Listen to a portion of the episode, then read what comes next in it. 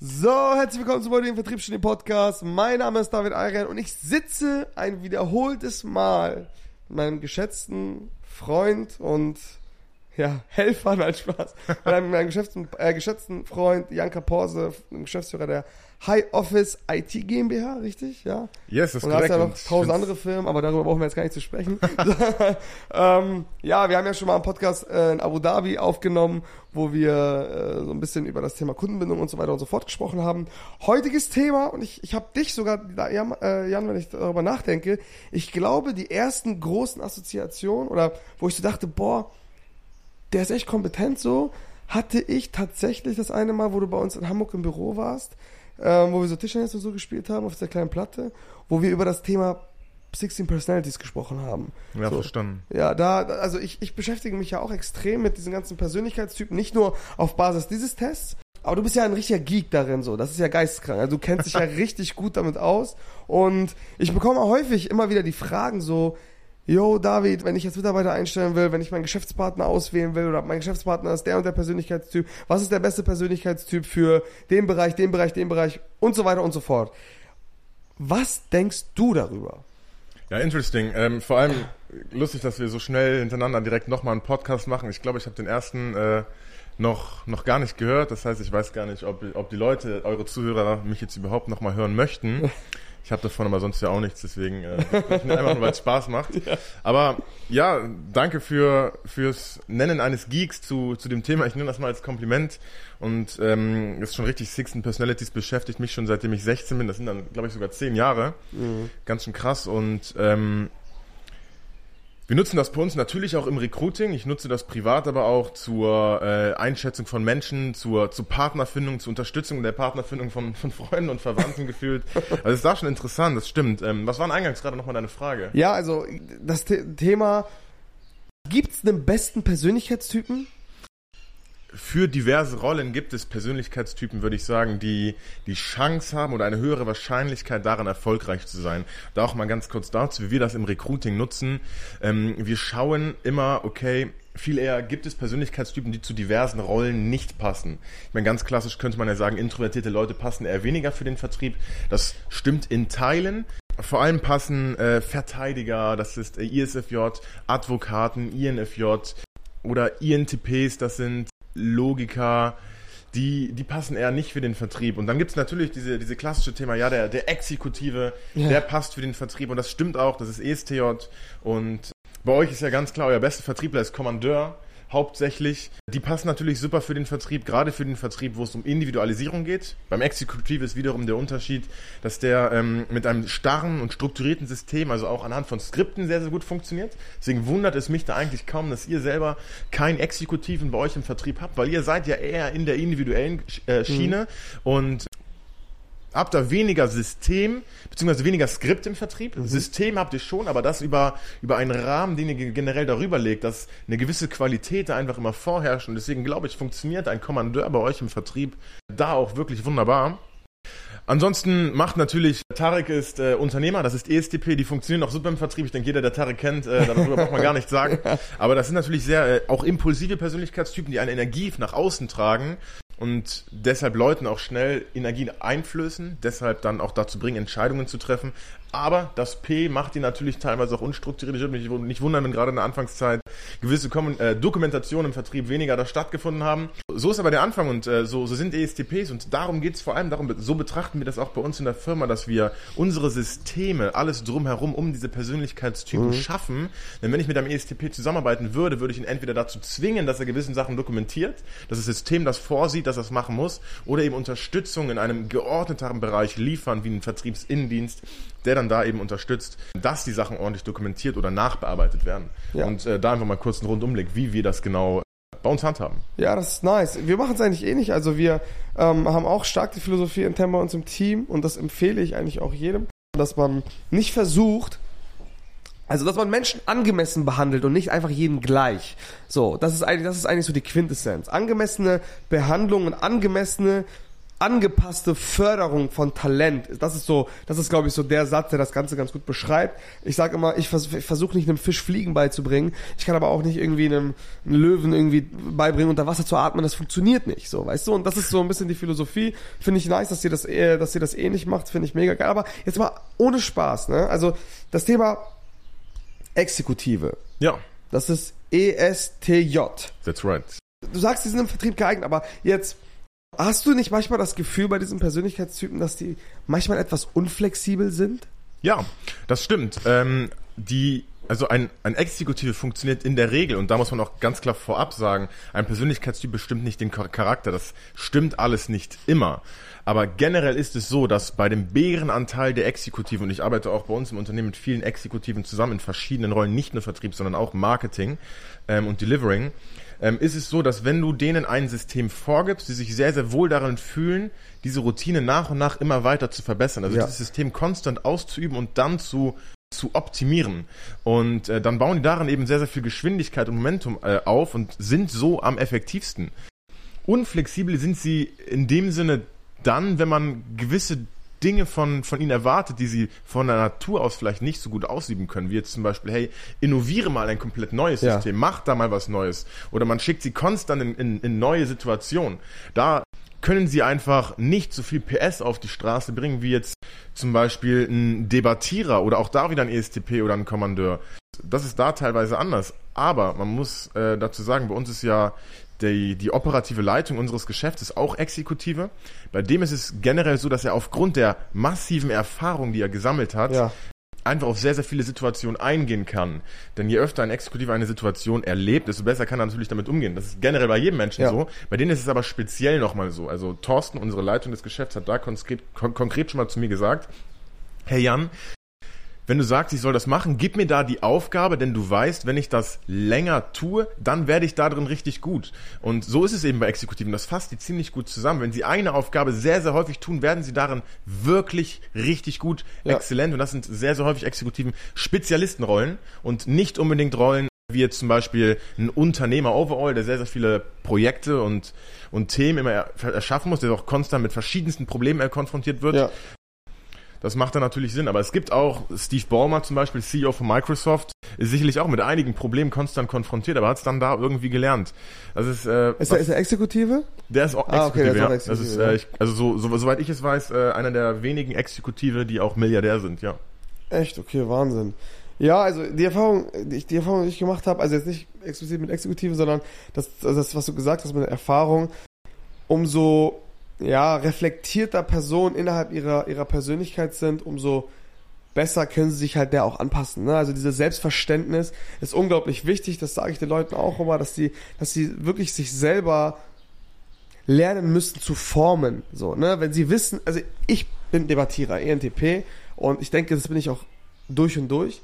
Es gibt so, ja, es gibt so Dinge im Leben, die die mag ich überhaupt nicht. Das sind so Sachen wie, ja, ehrlicherweise so Routinen und immer, also eigentlich genau das Gegenteil von dem, was eine Exekutive sehr gut macht, habe ich gar keinen Bock drauf. So, also ich hasse es, Dinge, also alleine jetzt auch über ein Thema zu sprechen, wenn ich jetzt Podcast aufnehmen muss und ich muss den Podcast irgendwie ein zweites Mal aufnehmen, weil der Ton nicht gepasst hat, habe ich keinen Bock drauf. So, dann, dann ist es wirklich so, boah, nee, keine Lust, so. Da muss ich mich richtig zwingen, so. Und dafür gibt es halt bestimmte Vehikel, wie man das halt machen kann und so, weil egal wie du es drehst und wendest, du musst halt ein gewisses Skillset, egal ob du Vogel, Exekutive oder sonstiges bist, du musst halt lernen, gewisse Dinge zu können. Das ist logisch. Ja. So. Und da finde ich immer, ist diese Selbstregulation immer super, super wichtig, in Kombination natürlich mit einem Selbstverständnis, aber ja auch crazy mit, mit, mit, mit deiner Sicht auf die Exekutive. Was denkst du über, also wenn du die Wahl hättest zwischen,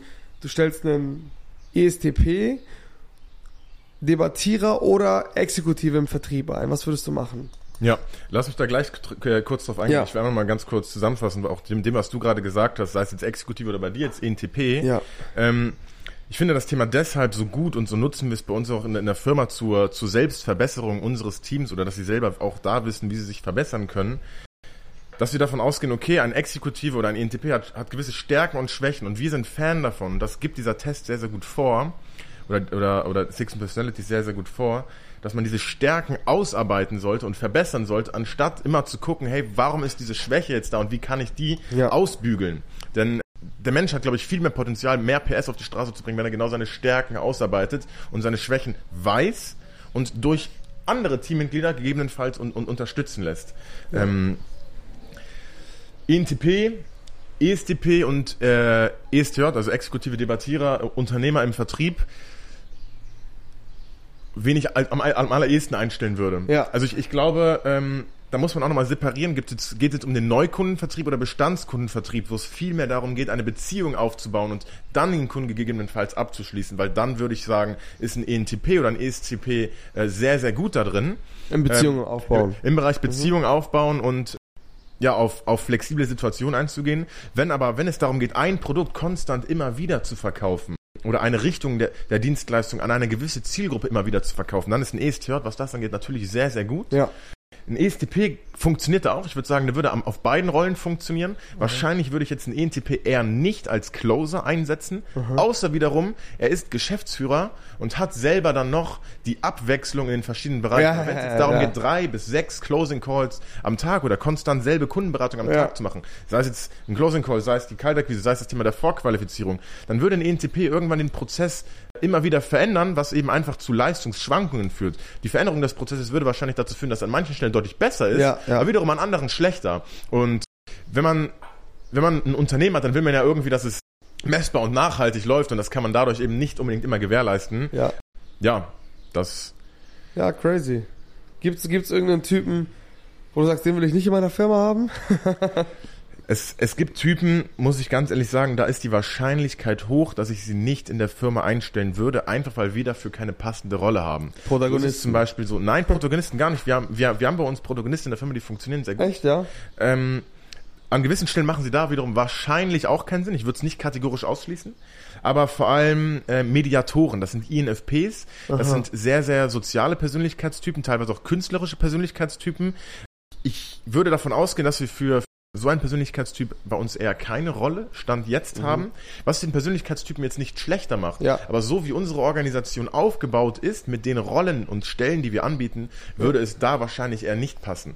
Dann muss ich zugeben, jeder Persönlichkeitstyp, der ein T am Ende hat, denn es gibt am Ende das T für turbulent und Ja. A für assertive, ähm, die, die ein T am Ende haben, weisen einfach eine geringere Stressresistenz auf. Das ist das, was der, Te was der Test sagt. Und das ist auch das, was ich immer wieder wahrnehme. Und die sind in der Regel einfach noch nicht so weit in ihrer Persönlichkeit. Denn man entwickelt sich natürlich in seiner Persönlichkeit konstant weiter. Und das ist bei einem Turbulent, also ja, was auch immer äh, mit minus T am Ende, ist es eben nicht gegeben. Deswegen sagen wir, okay, da gucken wir besonders drauf, die stellen wir höchstwahrscheinlich nicht ein.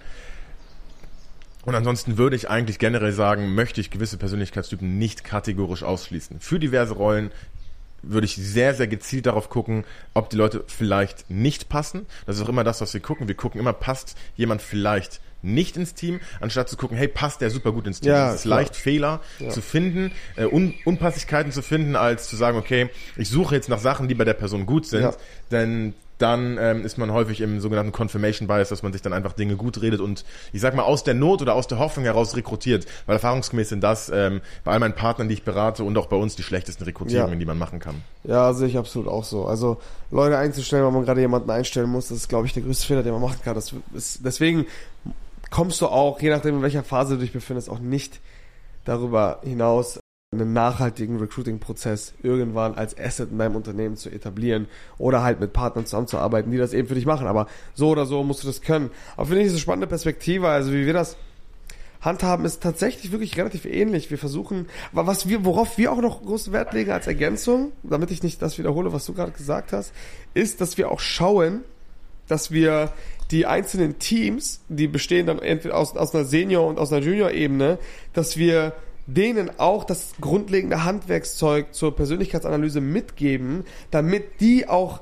besser zueinander finden können und sich besser synchronisieren können. Wenn ich weiß, dass mein dass mein Mitarbeiter Persönlichkeitstyp XY ist und er weiß, was ich für ein Persönlichkeitstyp bin, dann können wir viel besser und das ist wirklich ein sehr, sehr wertvolles äh, Asset, beziehungsweise eine sehr wertvolle Sache, dann kann er viel besser meine Schwächen nachempfinden und dann auch mal eine unangemessene Reaktion nachvollziehen und verstehen. So, ich sag nicht, dass er dann, dass er dann richtig geil darauf reagiert, aber der kann es viel besser nachempfinden, weil er dann empathisch ist und gleichzeitig kann ich vielleicht, wenn, wenn ähm, er irgendwas macht, irgendeinen Fehler oder was auch immer, auf eine ganz andere, mit einer, mit, aus einer ganz anderen Perspektive mir das Ganze anschauen. Das ist, das ist eine Sache, wo wir gemerkt haben, dass wir Führungsriege, also die Person, die führt und die Person, die geführt werden, miteinander synchronisieren können, indem wir ihnen ein gutes Verständnis für diese, teilweise diese Persönlichkeitstypen und füreinander geben, sorgt im Endeffekt im Prinzip dafür, dass ja, Schwächen eher vergeben werden und Stärken besser ausgespielt werden können. So kann man es zusammenfassen. Ja. Das, das ist doch das, was wir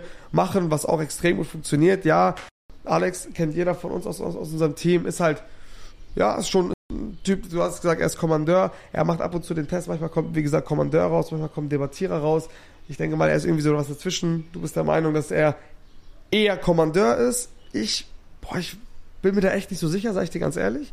Oder er ist zum Beispiel eine, Person, die hat schon einen ziemlich speziellen Führungsstil. Und wenn die Leute darauf nicht vorbereitet sind, die dann für ihn, also mit ihm arbeiten in seinem Team, dann ist es manchmal schon rough und die Leute verstehen halt nicht wieso. Ja. Und dann kann es halt auch mal sein, dass er jemanden, ich meine, ich kenne dich ja jetzt auch, so und wenn man, du du hast es wesentlich regulierter, du bist ja auch Kommandeur, Ja. ähm, bei dir ist es ja wesentlich wesentlich regulierter, aber ich kann mir schon vorstellen, dass so ein Kommandeur von Natur aus schon ziemlich, ja überfahrend wirken kann.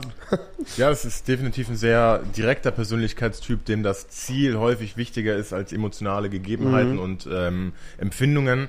Und da muss man natürlich, und deswegen ist es ist eben so ein super Tool, das kann man jetzt noch zum Ende sagen, um einfach Awareness zu haben im Bereich der Führung, im Bereich des Recruitings. Deswegen passt es da einfach als, als Werkzeugkasten, nicht als Tool. Und für mich hat es extrem Sinn gemacht, mich, mich damit zu beschäftigen. Es gibt ja verschiedene Persönlichkeitsmodelle, Big Five, noch eine Komplexitätsstufe darüber Ja. oder äh, das Farbenmodell, das Diskmodell, eine Komplexitätsstufe darunter. Ähm, für mich ist das genau die richtige Kompli- Komplexitätsstufe. Es sind 16 Persönlichkeiten. In dem Sinne, für mich muss ich auch manchmal sagen, 16 Schubladen. Natürlich sollte man sich nicht komplett darauf versteifen. Aber das funktioniert gut. Ja, mega. Ja, nice. Ja, ich denke, wir haben gut was darüber erzählt. Ich denke, für all diejenigen, die sich noch weiter für solche Themen interessieren, wir können ja, wie gesagt, wir arbeiten auch teilweise mit Big Five intern. Ähm, wir haben ganz viele verschiedene, also das ist wirklich so ein verdammt breites Thema. Menschen sind immer einfach kompliziert, dementsprechend gibt es halt super viele Annäherungsversuche über die Wissenschaft, das Ganze irgendwie nachvollziehbar zu machen für die breite Masse. In diesem Sinne, ja, kommentiert fleißig, ja, gebt uns gerne Feedback. Schaut euch unseren YouTube-Kanal an, Sales Hacks Consulting und Jan, vielen Dank und, Ja, danke für den geilen Austausch, David. Gutes Ja. Thema. und bis zum nächsten Mal, liebe Leute. Bis dahin, ciao, ciao. Peace out.